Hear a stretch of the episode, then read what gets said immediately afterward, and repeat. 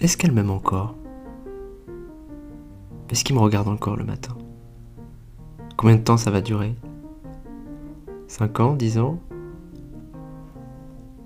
Est-ce qu'elle m'a déjà trompé? Ah! T'as vu? Bernard et Suzy se séparent. Ouais. Ça faisait 5 ans qu'ils étaient ensemble.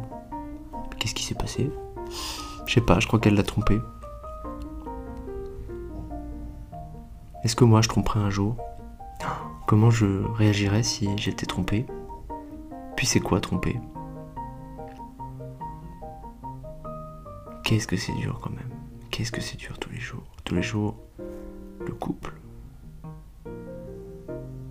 Ceux qui sont en couple euh, en ont marre de l'être, ceux qui ne sont pas en couple rêvent d'être en couple. Certains sont heureux aussi. Mais qu'est-ce que ça veut dire être en couple? Aujourd'hui, là, en 2022.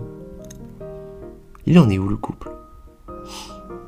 C'est vrai, à la fois on l'accuse de tous les maux, euh, et en même temps on lui demande de résoudre euh, tous nos problèmes. Ah, si j'étais en couple. Ah, si j'étais amoureux. Oh là là là là. J'irais bien. C'est ce qu'on nous promet partout. hein. Le couple, dans tous les films, dans tant de romans. Le couple, sauveur du monde, sauveur de l'individu. Alors si on en parlait, ensemble, qu'est-ce que vous en dites? Véronique va pas tarder, va rentrer dans la pièce. Et puis on va essayer de discuter un petit peu ensemble, de voir ce qui vient. Où en est le couple en 2022 Après euh, deux ans de Covid? Après tant de galères, de crises? Ah, c'est vrai qu'on en voit hein, des couples qui se séparent. Après le confinement, le couvre-feu. Parce que le pire ennemi du couple s'appelle le quotidien. Et oui. Comment on survit face à ça? Il m'arrive parfois de penser que les couples sont des survivants des survivors. Véronique va arriver, je l'entends. Elle toque à la porte. Elle va s'asseoir à mes côtés, puis on va en parler ensemble. À tout de suite.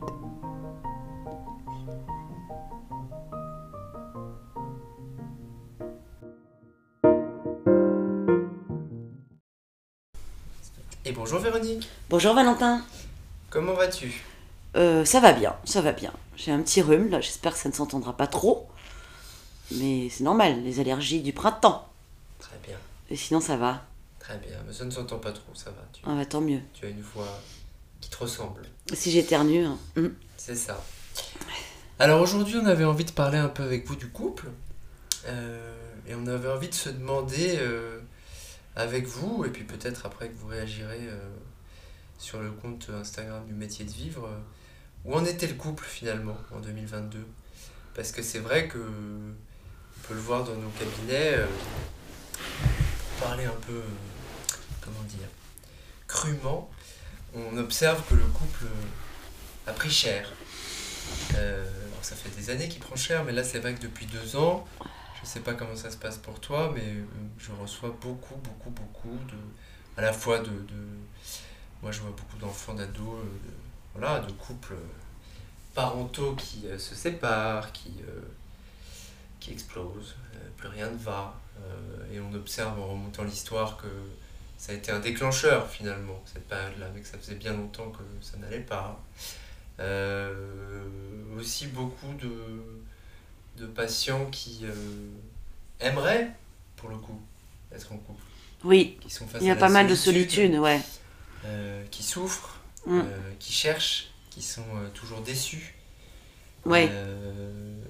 Par exemple, il y a les applis de rencontre, peut-être qu'on pourra en parler un petit peu. Il y a de Ouais. tout dans les applis de rencontre, bon, du mauvais. Euh, bon voilà, on avait envie de discuter un peu autour de cette question-là et peut-être de, de se trouver quelques petits points de réflexion, des clés de, d'interrogation. Euh, voilà, qu'est-ce que tu en penses? Bah. En fait, j'ai l'impression qu'on attend beaucoup trop de choses du couple. Mhm. Mais ça, c'est depuis toujours. Et que c'est au fur et à mesure de sa vie que peut-être on redéfinit qu'est-ce que ça veut dire être en couple, en fait. Euh, ça me fait penser là comme ça par association à ces gens qui sur Facebook marquent qu'ils sont en couple ou pas en couple, enfin qu'il faille afficher euh, aux autres, euh, auprès des autres, le fait qu'on est en couple ou pas en couple. Donc heureusement depuis 45, 50, 60 ans les choses ont un peu évolué, c'est-à-dire que aujourd'hui on ne pointe plus du doigt quelqu'un qui vit séparé, célibataire, non marié, enfin on pointe moins du doigt. C'est vrai qu'il faut quand même remarquer qu'on est plus, euh, on est moins jugé aujourd'hui qu'on l'était autrefois et, ça compte parce que, parce que beaucoup de, je pense à des femmes qui ont été euh, mis au banc de la société parce que parce que pas mariées comme il faut, parce que des enfants euh, illégitimes, enfin bon, il y a quand même des histoires atroces qu'on a dû entendre tous et qu'on a même lu dans les livres. La littérature en foisonne. Mhm. Donc je pense qu'il faut aussi regarder les choses d'une manière positive. Après, comme dit Eva Illouz, euh, à force, Eva Illouz c'est une sociologue, à force d'avoir beaucoup le choix, on n'a plus le choix. Donc euh, je suppose que plus que la question du couple, ce qui, ce qui se pose aujourd'hui, c'est la question de l'engagement. C'est euh, à quel prix je m'engage, à quel prix je concède, à quel prix je co-construis, et cette histoire de la liberté individuelle, en fait. D'ailleurs, je rebondis sur ce que tu disais, mais euh, on peut l'entendre de deux manières, euh, cette histoire. Hein. On est en couple, Herbêtre, ou alors on est NAIT en couple. Ouais. Et bien souvent, le problème, il est là. C'est que, un peu comme avant, on pouvait attendre de la religion qu'elle nous sauve de tout, parfois on attend du couple qui nous sauve, y compris de nous-mêmes. Ouais. Or, c'est compliqué parce que pour qu'il y ait un nous, euh, comme dirait l'autre, il faut que chacun soit soi, quoi. Oui. Euh, donc il y a peut-être cette idée que, euh, au fond, avant d'être en couple, ce serait intéressant de se construire soi-même et d'avoir un peu conscience de soi-même. Parce que souvent, ce qui fait que ça marche pas, c'est des choses qui sont à l'intérieur de nous. Oui. Très souvent, on entend cette phrase-là, tu sais, on dit Ah oui, ils se sont séparés à cause des enfants. Non. Ils se séparent à cause de quelque chose qui était là depuis le début et les enfants, ça a rajouté une difficulté, mais en fait, ils se séparent pas pour ça. Ils se parlent, ils se séparent justement parce qu'ils ne se parlent pas. Ils se séparent, tu Ils se séparent, ouais.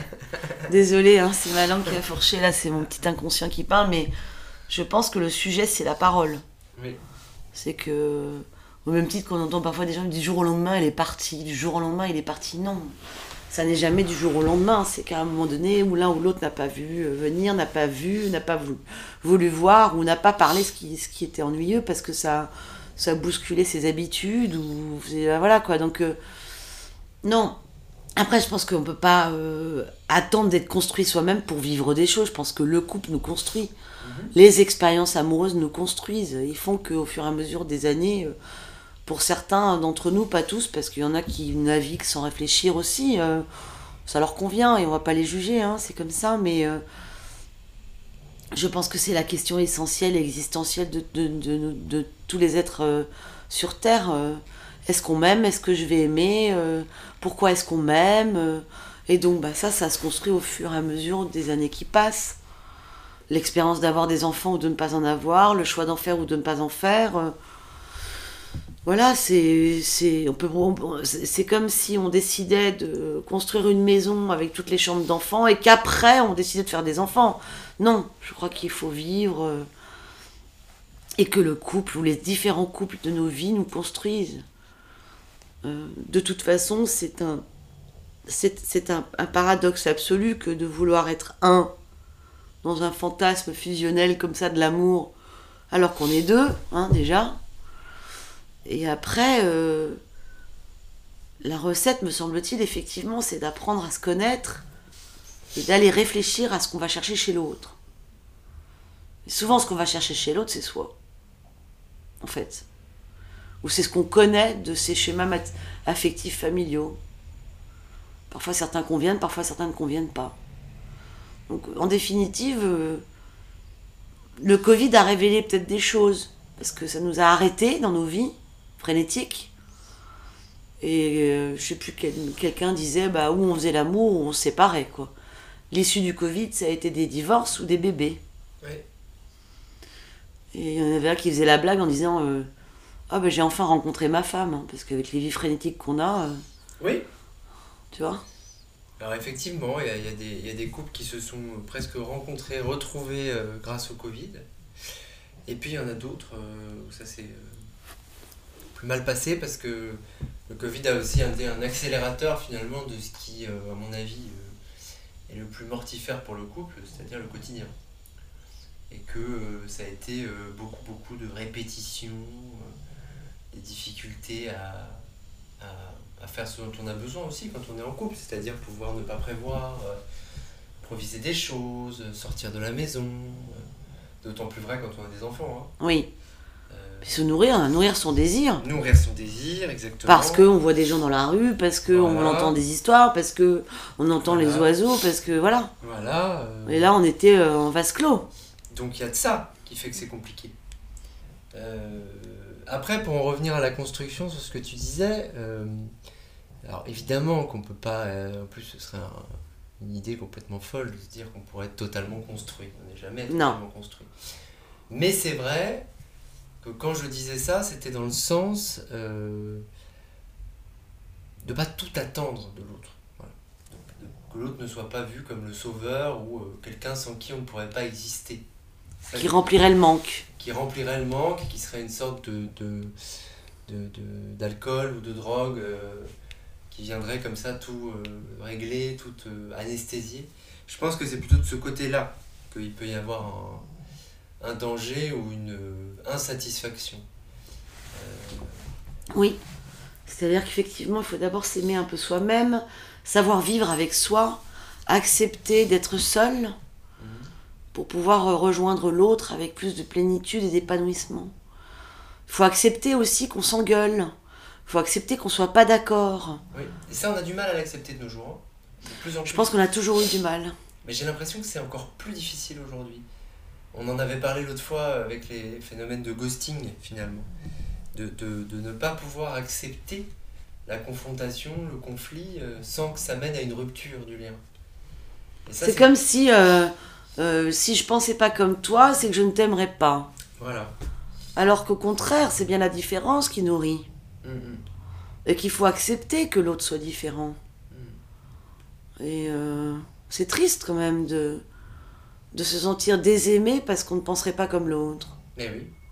Et, et en plus, c'est triste parce que l'autre a des intentions de, de vous changer aussi. Mm, mm. Donc finalement, on, vous aimerait pas, on ne vous aimerait pas pour ce que vous êtes, mais, mais pour ce que vous devriez, vous devriez dans ses mains. C'est complètement, euh, c'est un attentat, ça, c'est un putsch. Oui. Et le truc, c'est que souvent, on se laisse faire. Par amour, on se dit, bah oui, là, peut-être qu'il faut que je change. Mais comment ça, il faut que je change? À quelle fin, finalement? Et, et là, alors souvent, moi, j'interroge mes patients. Je leur demande d'une part, est-ce qu'il y a un fil conducteur entre tous les amoureux ou amoureuses qu'ils ont eus?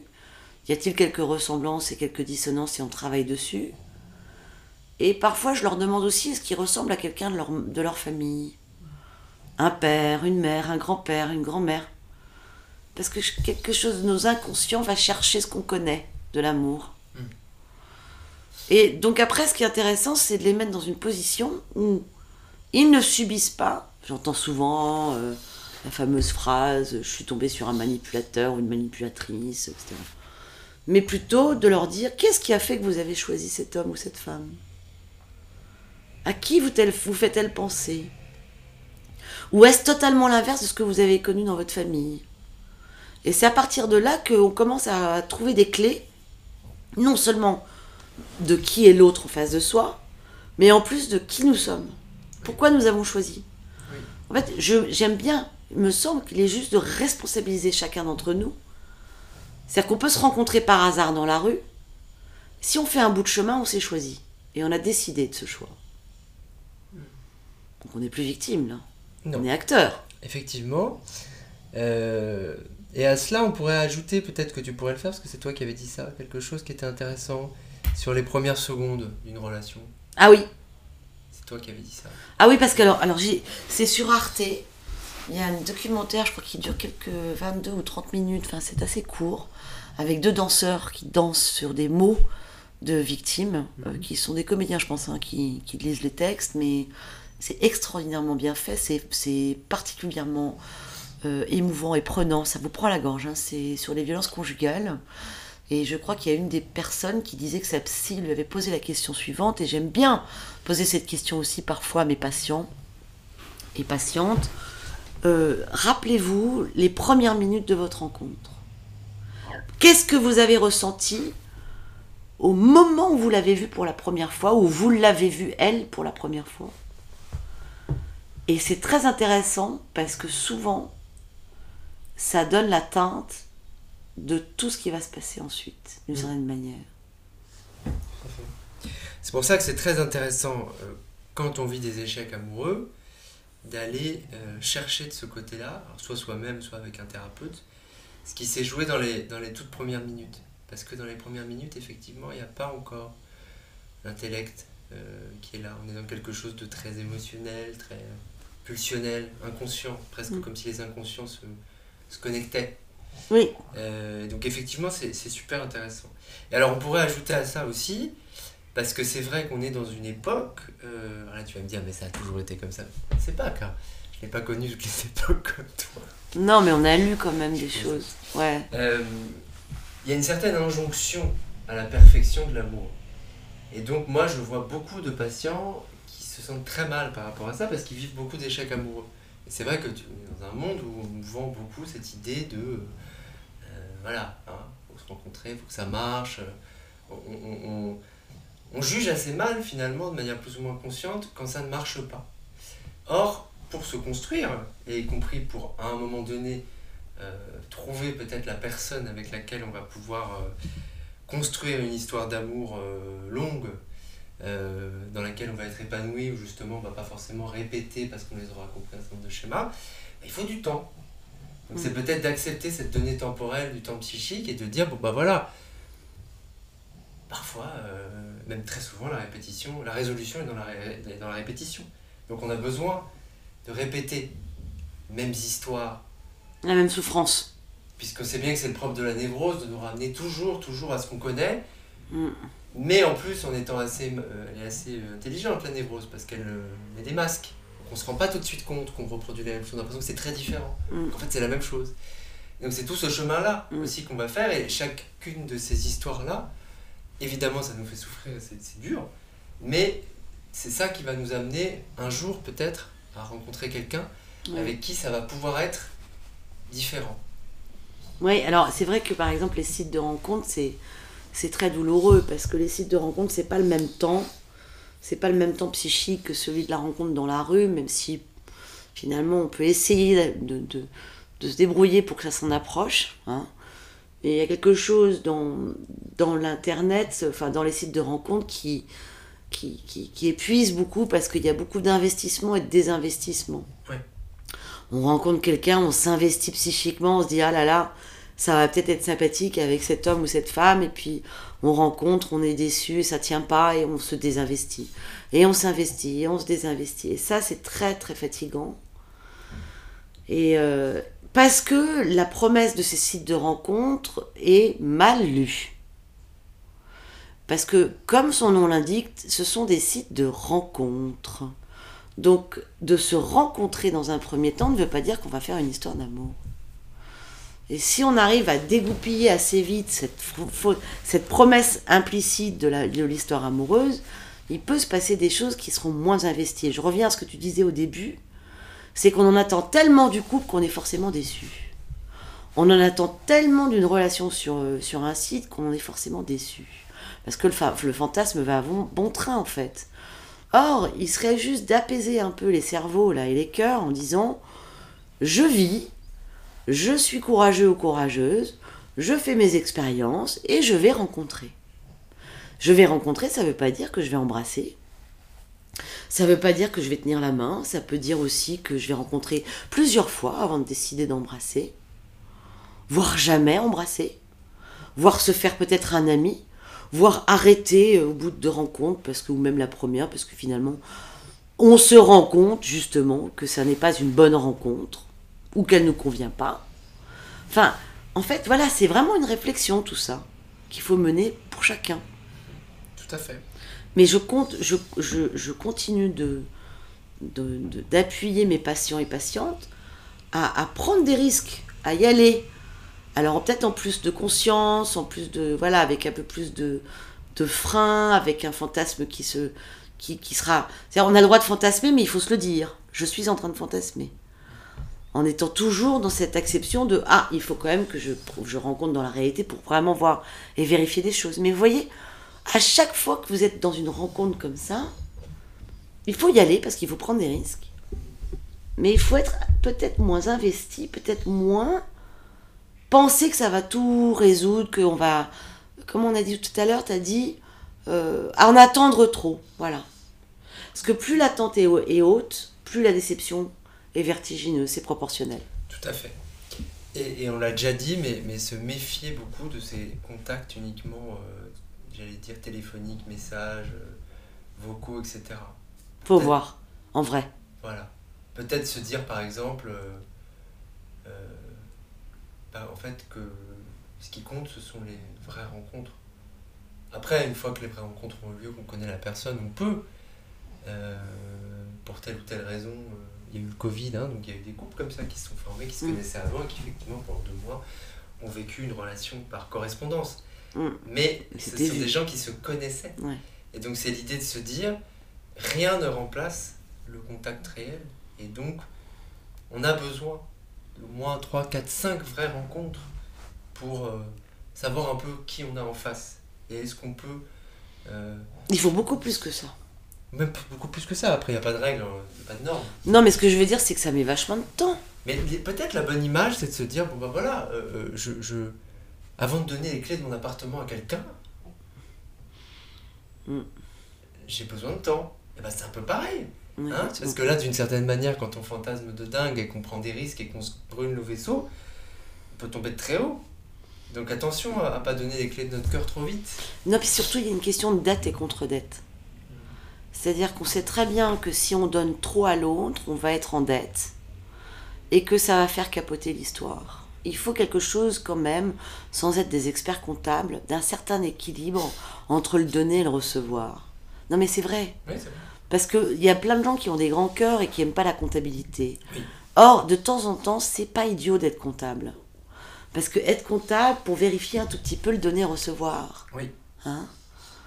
Euh, Quelqu'un qui vous offre euh, une bouteille de rouge euh, avec un grand sourire, euh, mais qui va boire la moitié de la bouteille, euh, on peut se poser quelques questions.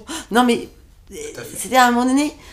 euh, Comment on donne vraiment? Le, don- le donner, c'est pas recevoir. Hein. D'ailleurs, le donner, c'est euh, j'ai pensé à un petit cadeau pour toi, euh, j'ai pensé à tel livre que, parce que je suis passée dans une librairie, euh, j'ai pensé à tel morceau de musique que je te l'envoie. Je j'ai pas beaucoup d'argent, mais je vais faire un petit cadeau comme ci, comme ça. Voilà. Euh, euh, il y en a qui oublient tout le temps Oui. de donner. Tout à fait. Hein Et c'est vrai qu'il. D'autant plus, je pense, quand on a eu des histoires euh, compliquées, dans lesquelles justement on a pu être euh, maltraité, On a pu trop donner. trop donné. Euh, il faut être effectivement un peu comptable, effectivement, et, et faire attention.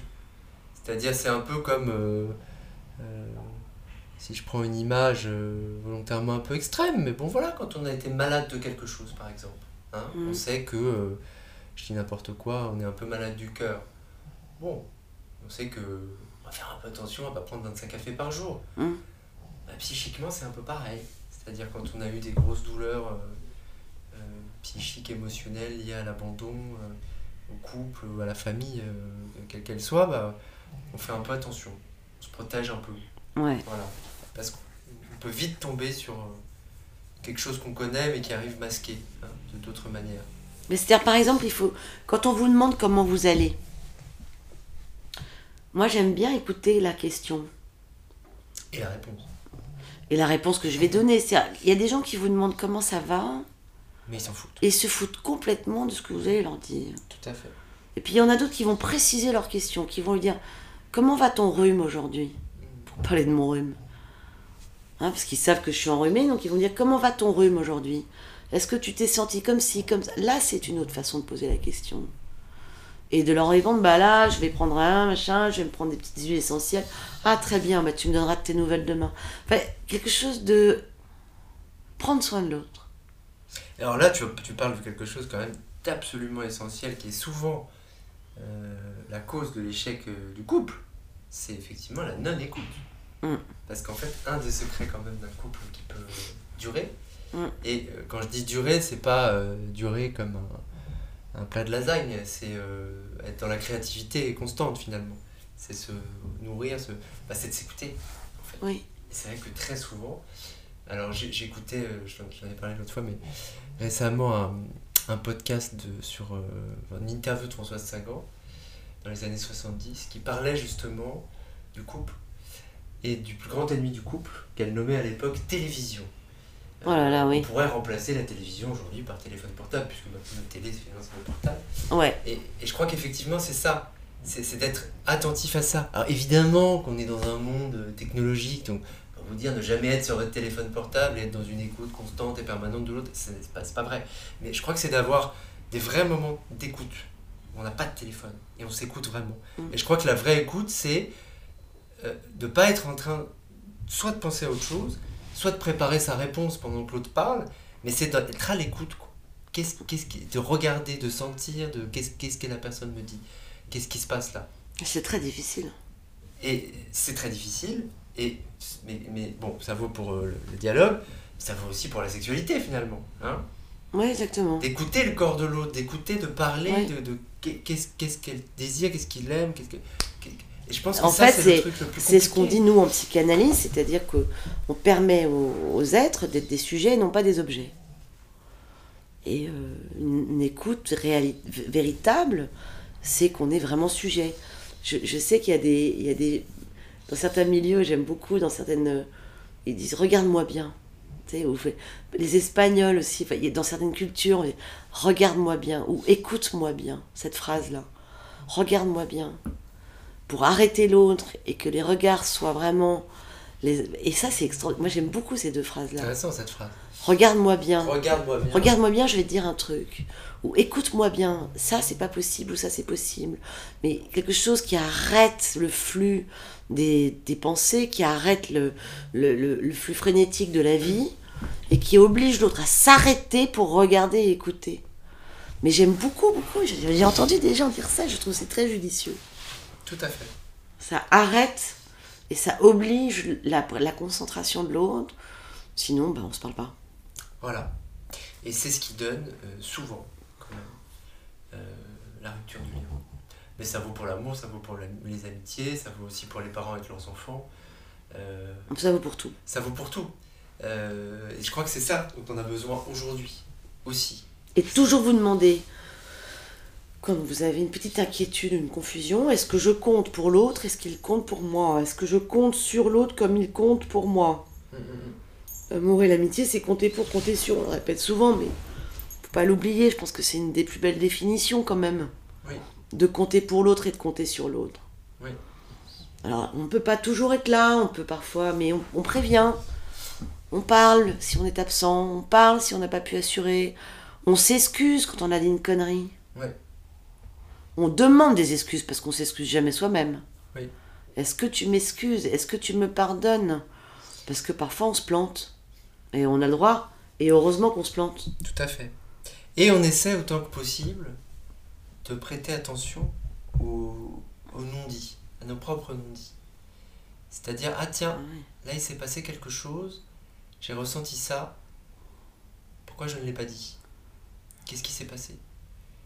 Et euh, savoir s'écouter soi-même aussi, Ah bah, c'est à partir de soi, je pense que c'est le plus juste. hein. c'est ça, c'est ça. Tiens là, qu'est-ce qui s'est passé? Qu'est-ce qu'elle a dit? Qu'est-ce qu'il a dit qui m'a qui Ça me plaît pas. Pourquoi je ne le dis pas? Pourquoi- De quoi ai-je peur si je le dis? Pourquoi j'arrive pas à le dire, ouais. Pourquoi j'arrive pas à le dire? Euh, Pourquoi ça me plaît pas d'ailleurs? Voilà, toutes ces questions. Toutes Mm. ces petites questions en fait qui sont là dans nos têtes et, et souvent on les, on, on les anesthésie, on ne veut pas les entendre. Et c'est ça en fait qui, qui, crée euh, au bout d'un moment, alors d'un long moment, parfois c'est des années de couple comme ça où il n'y a plus de paroles, où ça explose. Et là ça passe à l'acte. Hein c'est, le fameux euh, du jour au lendemain dont tu parlais, qui est évidemment pas du jour au lendemain. Oui, ça passe à l'acte euh, bah, sur. euh, on va craquer sur une autre nana, un mec. on va pas rentrer ou rentrer très tard.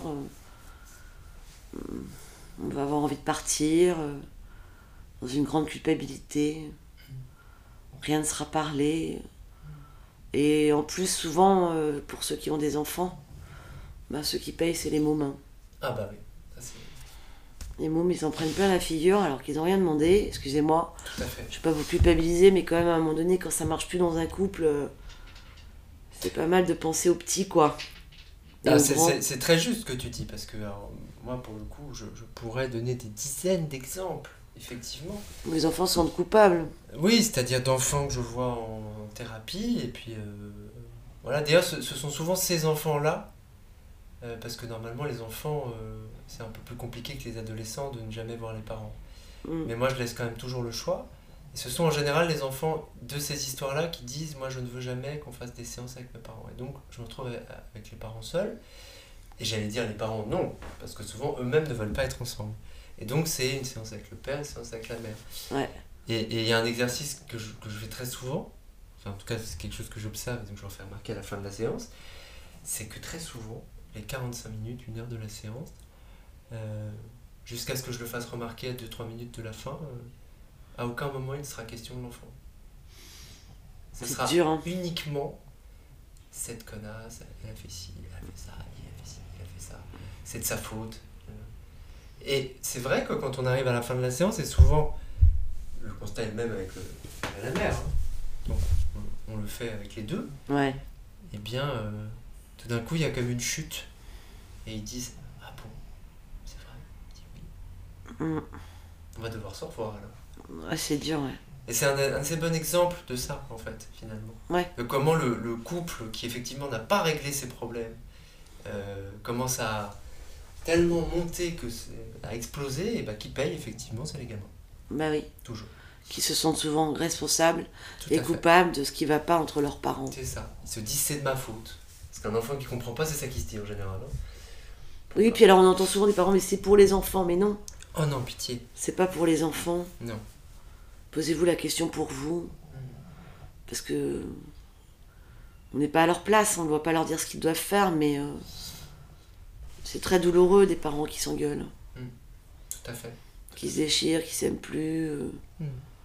ou qui s'aiment mais mal en fait. Ouais. Je sais pas comment on va dire ça. Ouais. Donc euh, ouais ouais non, euh, je crois que c'est vraiment euh, et nous particulièrement psychanalystes, on, essaie de d'écouter ce qui ne se dit pas hein, justement pour, pour essayer d'ouvrir des champs des possibles. Mais je crois que la vraie question à chaque fois pour nous tous, c'est de s'interroger soi, hein, d'avoir l'humilité de se regarder dans un miroir, de savoir bah, qu'est-ce que j'ai fait, pourquoi j'ai choisi cette personne, euh, est-ce que, je, est-ce que ça me convient, est-ce que, est-ce que je fais assez attention à moi, à l'autre. Je crois que c'est voilà, de multiples questions qu'il faut toujours se poser avant de les assigner à l'autre en fait. Tout à fait. Et le tu qui tue, c'est pas bon quoi. Mm. Euh, Le tu qui tue, euh, ça, ça sert à rien, mais plutôt faire du jeu et comprendre ce qui se passe. Tout à fait. Bon, alors on n'a pas eu le temps aujourd'hui, mais peut-être que dans un prochain épisode, on pourra faire un épisode spécial sur, euh, euh, bah justement, euh, pour les couples qui restent ensemble, comment faire pour que ça continue.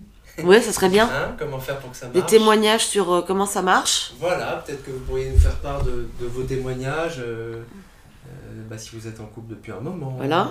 si vous vous posez des questions, s'il y a eu des petits coups de canif dans le contrat, des choses comme ça. Mais ce serait intéressant. Oui. Hein? Et, euh, et puis peut-être aussi des couples qui ont des soucis, qui n'hésitent pas à nous écrire, hein, parce que Tout à fait. à la suite de ça, peut-être qu'il y aura des témoignages. Tout à fait. Eh bien, merci Voilà. Véronique. Mais merci à toi. Avec nous. Merci Et, beaucoup. euh, On va se retrouver après les vacances, du coup. Oui, on va laisser passer un petit peu de week-end de. Pâques et Voilà, on verra. Ok, c'est ça. Allez, au revoir. au revoir.